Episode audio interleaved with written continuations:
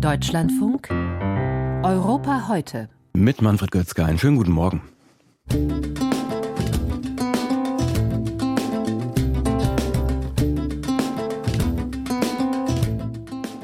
Vor genau einem Monat hat das Jahrhundertbeben Zehntausende Menschen in der Türkei und in Syrien in den Tod gerissen. Wie die Lage jetzt in den betroffenen Gebieten ist und welche Konsequenzen die Katastrophe für die türkische Politik haben könnte, das besprechen wir hier gleich. Außerdem geht es bei uns um den Corona-Wiederaufbaufonds. 734 Milliarden Euro hat die EU den Mitgliedstaaten bereitgestellt. Abgerufen wurde aber nur ein Bruchteil davon. Und wir blicken nach Russland. Dort werden inzwischen sogar Minderjährige verhaftet, wenn sie sich kritisch über den Krieg gegen die Ukraine äußern.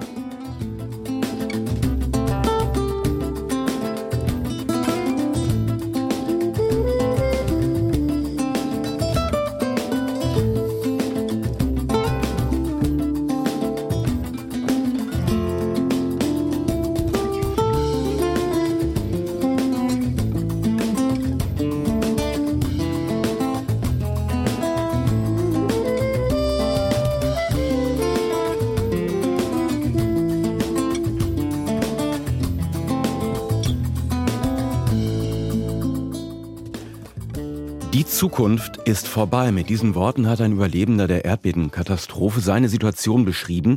Er lebt mit seiner Familie in einem Zelt und weiß nicht, wie es weitergeht.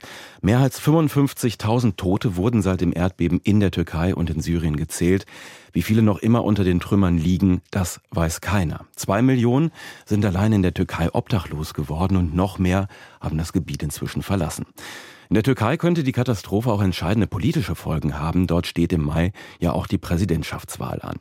Ich möchte über die Situation im Erdbebengebiet einen Monat nach der Katastrophe mit unserem Korrespondenten Christian Buttgereit in Istanbul sprechen.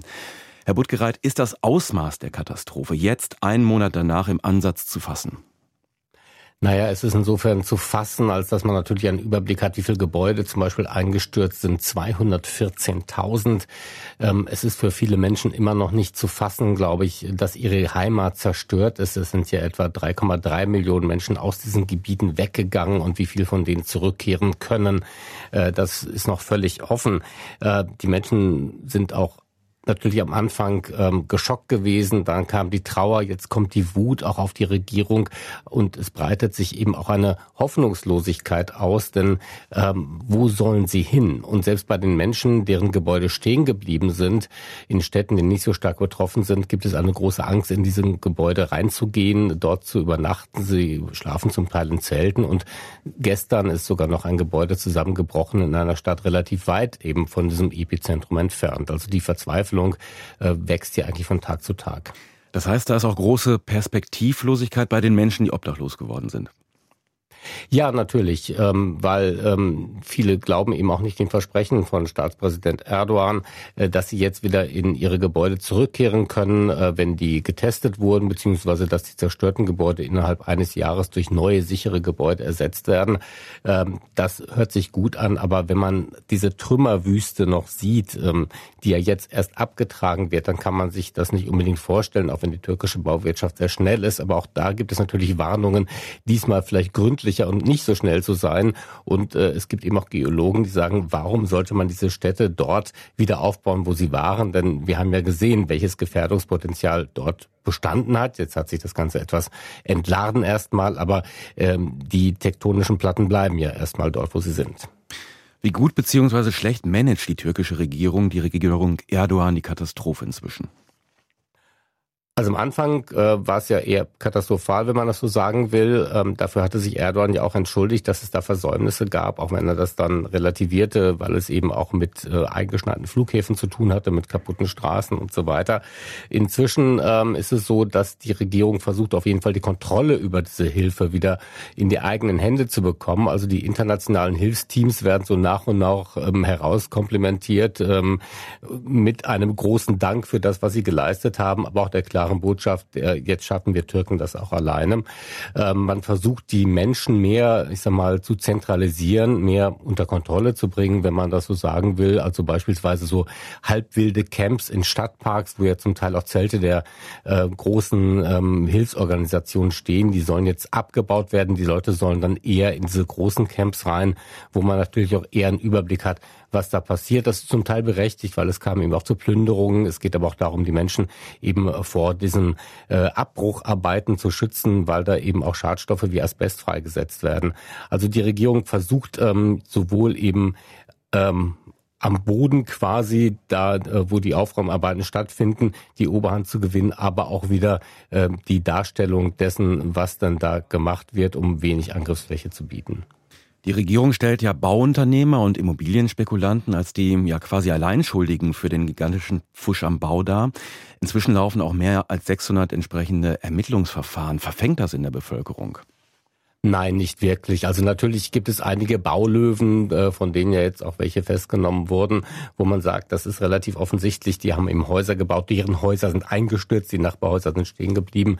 Äh, da gibt es eine Wut natürlich auf die, aber eigentlich weiß ähm, so gut wie jeder, dass das natürlich ein System ist, was eher vom Kopf stinkt.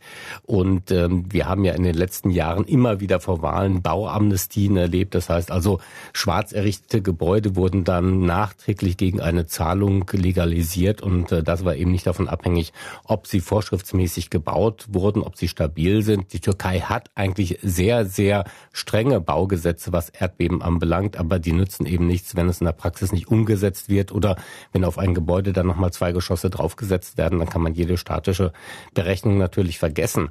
Und äh, das wissen die Leute. Von daher ist natürlich ähm, die Kritik an Erdogan groß, der es dann eben versucht, eben auf Bauunternehmer und Lokalpolitiker abzuwälzen. Im Mai steht die Präsidentenwahl an. Hat Erdogan trotz der ihm zugeschriebenen Mitverantwortung Chancen auf eine Wiederwahl? Also ähm, wahrscheinlich im Mai eher als bei einem späteren Wahltermin. Äh, eigentlich wäre der im Juni. Dann gab es ja auch Überlegungen, die Wahlen um ein Jahr zu verlegen wegen des Erdbebens. Das war verfassungsrechtlich aber auch schwierig, weil das eigentlich nur um Kriegsfall geht. Aber was ist die Verfassung hier schon wert? Und ähm, in einem Jahr zeigt sich zum Beispiel auch, ob Erdogans Wahlversprechen bis dahin äh, wieder Häuser aufgebaut zu haben für die Obdachlosen, ob das ähm, erfüllt wurde oder nicht. Also von daher ist es sicherer, vorher zu wählen. Und die wirtschaftliche Situation in der Türkei wird sich jetzt vielleicht auch nicht unbedingt nur zum Positiven entwickeln. Also es kann sein, dass die Probleme in einem Jahr noch offener zutage liegen und Erdogan sich jetzt eher so als Krisenmanager äh, inszenieren kann, mhm. eben auch mit den entsprechenden äh, Verfolgungen von vermeintlich Verantwortlichen. Vor einem Monat hat ein Jahrhundertbeben weite Landstriche und Städte zerstört. Über die Situation heute habe ich mit Christian Budgereit in Istanbul gesprochen.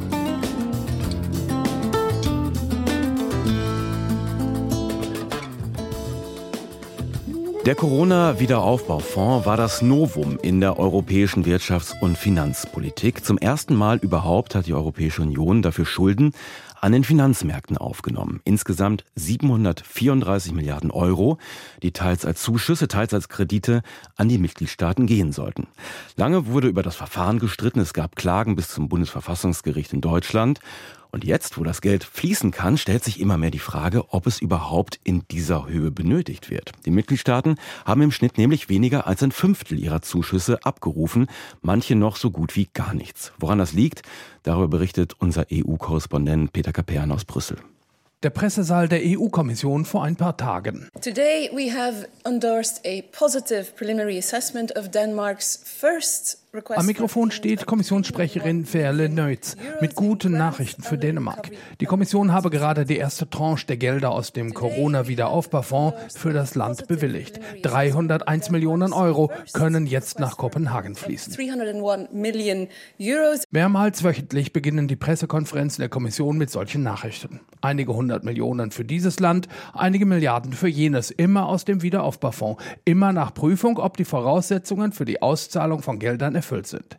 Seit rund zwei Jahren gibt es diesen Wiederaufbaufonds nun. Kürzlich zog die EU-Kommission deshalb eine Zwischenbilanz. To date, the Commission has disbursed over 144 uh, billion euros. Mehr als 144 Milliarden Euro seien bisher an die Mitgliedstaaten ausgeschüttet worden, erläuterte Kommissionssprecherin Ariana Podesta. Insgesamt stecken in diesem Topf 724 Milliarden. 338 Milliarden davon fließen als Zuschüsse an die Mitgliedstaaten und 386 Milliarden stehen als Kredite bereit. Im Internet lassen sich tagesaktuell alle Details dieses größten Konjunkturprogramms aller Zeiten abrufen. Und da finden sich auch die ursprünglich zwischen der Kommission und den einzelnen Mitgliedstaaten vereinbarten Zeitpläne für die Ausschüttung der Gelder. Und die zeigen ein deutliches Bild. Alle Mitgliedstaaten haben bislang weniger Geld aus dem Topf erhalten, als eigentlich geplant war. Und die Unterschiede zwischen den Mitgliedstaaten sind dabei sehr beträchtlich. The best performers are Spain and Portugal, which could use 60% of, of Am besten laufe die Auszahlung der Gelder an Spanien und Portugal, berichtet Jolt Darvas, Ökonom vom Bruegel-Institut in Brüssel. Sie hätten immerhin 60 Prozent der Gelder erhalten, die eigentlich dem vereinbarten Zeitplan zufolge bis zum heutigen Tag hätten abgerufen sein sollen. Weit schlechter steht Deutschland da, hat bislang nur 2,25 Milliarden abgerufen, obwohl bis Ende 2022 17 Milliarden bereitstanden. While Germany planned 17 uh, billion up to 2022. Das Bruegel-Institut hat bei seiner Untersuchung unterschiedliche Gründe für den langsamen Geldabfluss gefunden. Die wohlhabenden Länder im Norden der EU, so Jolt Davas, lassen es einfach gemächlich angehen mit dem Abruf der Gelder aus Brüssel. So whether they get this money in, in the first few years or towards the end of the program, which is 2026, is not a big deal. Deren Kassen seien so gut gefüllt, dass es für sie keinen großen Unterschied mache, ob ihnen die Gelder gleich zu Beginn der Laufzeit des Wiederaufbauprogramms ausgezahlt werden oder erst zu einem späteren Zeitpunkt. Anders stehen die Dinge bei den Ost- und Südeuropäern. Sie brauchen die Wiederaufbaugelder aus Brüssel dringender als die reichen Nachbarn im Norden, um ihre Infrastruktur auf Vordermann zu bringen. Da scheint es dann ein Rätsel zu sein, warum selbst Länder wie Spanien und Portugal die Gelder aus Brüssel langsamer abrufen als ursprünglich geplant. Um das Rätsel zu lösen, hat das Bruegel-Institut einen aufschlussreichen Vergleich angestellt. Scholt Davas hat sich angeschaut, mit welcher Geschwindigkeit EU-Mitgliedstaaten Fördergelder der EU aus den üblichen Kohäsionsfonds verdauen können, wie schnell also die bei der Kommission Kommission angemeldeten Maßnahmen umgesetzt und anschließend die Kohäsionsgelder für diese Projekte abgerufen werden. Das Ergebnis des Vergleichs? Some of the plans were overly ambitious. Die Ausgabenpläne, die die Mitgliedstaaten mit der Kommission für den Wiederaufbaufonds ausgehandelt haben, seien einfach überambitioniert gewesen, so der Wirtschaftswissenschaftler. Das Geld aus dem Wiederaufbaufonds habe erheblich schneller ausgegeben werden sollen, als das bei den Kohäsionsfonds im langfristigen Durchschnitt möglich war. Than what they were able to do with the usual cohesion money. Und das erklärt den Zeitverzug. Mal lässt sich die administrative Umsetzung eines Projekts nicht wie geplant beschleunigen, mal fehlt es für die Umsetzung eines anderen Projekts an Bauunternehmen oder Handwerkern, die kurzfristig zur Verfügung stehen. Das alles wäre kein Beinbruch, wenn das Programm nicht bis Ende 2026 befristet wäre. Damian van Böselager, Europaabgeordneter von Volt. Was wir uns irgendwann mal anschauen müssen, ist, ist das Enddatum 2026, weil wie es derzeit aufgesetzt ist, wird das Geld danach ja verloren gehen. Eine Verlängerung der Auszahlungsfrist dürfe also kein Tabu sein, so von Böselager. Und die derzeit noch zögerlichen Geldflüsse kein Anlass für grundsätzliche Zweifel am Wiederaufbaufonds. Ja, grundsätzlich ist der Aufbaufonds an sich eine sehr gute Idee gewesen, weil wir es ja geschafft haben, eigentlich allen Ländern, die von der Corona-Krise getroffen waren, eben einen haushalterischen Spielraum zu geben, um dann tatsächlich sich auch aus dieser Krise raus investieren zu können und gleichzeitig das eben mit Reformen zu verbinden. Trotz des Zeitverzugs, so vom Böselager, sei die EU mit dem Wiederaufbaufonds also auf einem guten Weg. Die EU-Staaten haben bislang nur ein Fünftel der Gelder aus dem Corona-Aufbaufonds abgerufen. Woran das liegt, hat Peter Kapern aus Brüssel geschildert.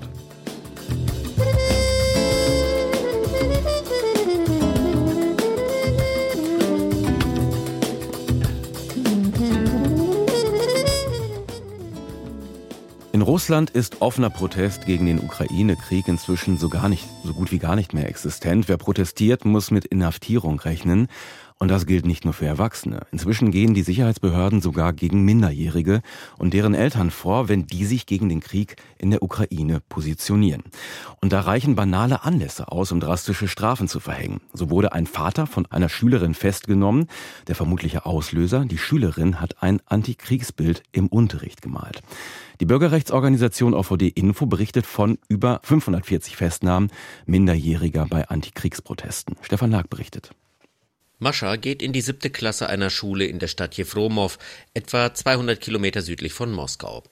Bald ist es ein Jahr her, dass die damals Zwölfjährige im Kunstunterricht die Aufgabe erhielt, ein Bild zu malen zur Unterstützung russischer Truppen, die an der speziellen Militäroperation in der Ukraine teilnehmen. Mascha malte eine Frau mit einem Kind auf einer Grünwiese, daneben eine ukrainische Flagge mit der Aufschrift Ruhm der Ukraine. Rechts im Bild fliegende Raketen und eine russische Flagge mit den Worten Nein zum Krieg. Eine Kunststunde mit schlimmen Folgen für das Mädchen, denn die Schuldirektorin informierte damals die Polizei. Mascha und ihr Vater wurden kurz darauf auf eine Polizeistation zum Verhör geladen. Es wurde eine Geldstrafe verhängt. Offiziell begründet wurde das damals mit kriegskritischen Kommentaren des Vaters in sozialen Netzwerken. Es folgten Hausdurchsuchungen, Geld und technische Geräte wurden beschlagnahmt, als im Winter weitere kriegskritische Kommentare von Mascha im Internet auftauchten. Strafrechtliche Ermittlungen wurden eingeleitet, Mitte der Woche dann die Festnahme des 54-jährigen Vaters. Mascha landete zwischenzeitlich im Kinderheim. Jelena Agofone war eine freiwillige Helferin der gemeinnützigen Organisation Volksrat im Gebiet Tula, berichtete dem regierungskritischen Sender Dorscht. Сегодня утром звонит мне ребенок. Heute Morgen ruft mich das Kind an und weint. Mascha sagt, Sie haben meinen Vater festgenommen. Ich sitze allein zu Hause. Ich habe daraufhin die Vormundschaftsbehörde informiert und bin zu ihr gefahren. Ich kam zu Mascha, beruhigte sie, zog sie an, schrieb alle unsere Kontaktdaten auf ihr Handy, damit das Kind jederzeit anrufen kann. In der Zwischenzeit durfte Mascha das Kinderheim wieder verlassen, da ihr Vater nur unter Hausarrest gestellt wurde. Die strafrechtliche Verfolgung wird jedoch fortgesetzt. Ein Schock für das Mädchen war es allemal. Immer mehr Jugendliche und deren Eltern geraten wegen Antikriegsprotesten der Teenager ins Visier der Staatsanwaltschaft, beklagt die Bürgerrechtsorganisation OVD Info. Wir wissen von 544 Minderjährigen, die bei Antikriegsprotesten festgenommen wurden. Und mindestens neun Jugendliche werden strafrechtlich verfolgt, weil sie Antikriegspositionen geäußert oder Antikriegsaktionen durchgeführt haben. So die Juristin Daria Korolenko von OVD Info. Selbst das Tragen von Friedenssymbolen oder Flaggen der Ukraine könne Festnahmen nach sich ziehen. Mittlerweile gebe es ein weit verbreitetes Denunziantentum. Nun, wenn das in einer Schule passiert, sind es meistens die Lehrer oder der Schulleiter, die es der Polizei melden. Es gibt auch einige wachsame Bürger, die sehen, dass ein Kind Flugblätter verteilt, eine Inschrift schreibt oder bei einem Streikposten steht. Sie informieren die Polizei. Das Alter spielt keine Rolle. Wachsame Bürger sind immer wachsame Bürger. Die Eltern hätten dann auch mit Strafen zu rechnen wegen Nichterfüllung der elterlichen Pflichten. In der Regel würden Geldstrafen verhängt. Es drohe auch ein Besuch der Vormundschaftsbehörden. Darüber hinaus können festgenommene Minderjährige nicht ohne Eltern aus dem Polizeirevier entlassen werden. Und manchmal gab es schon Fälle, in denen Kinder zwei oder drei Tage auf der Wache verbrachten, weil ihre Eltern nicht kommen konnten oder sie in einer anderen Stadt waren. Nur selten würde das Vorgehen der Behörden gegen Jugendliche und deren Eltern öffentlich gemacht. Der Staat wolle zum einen nicht in ein schlechtes Licht geraten, und die Eltern scheuten sich, entweder aus Scham oder weil sie mit der Haltung ihrer Kinder nicht einverstanden sind. Die Belastung für die Familien ist in jedem Fall enorm. Protest gegen den Ukraine-Krieg kann selbst für Kinder und Jugendliche in Russland heftige Folgen haben. Stefan Lag berichtete.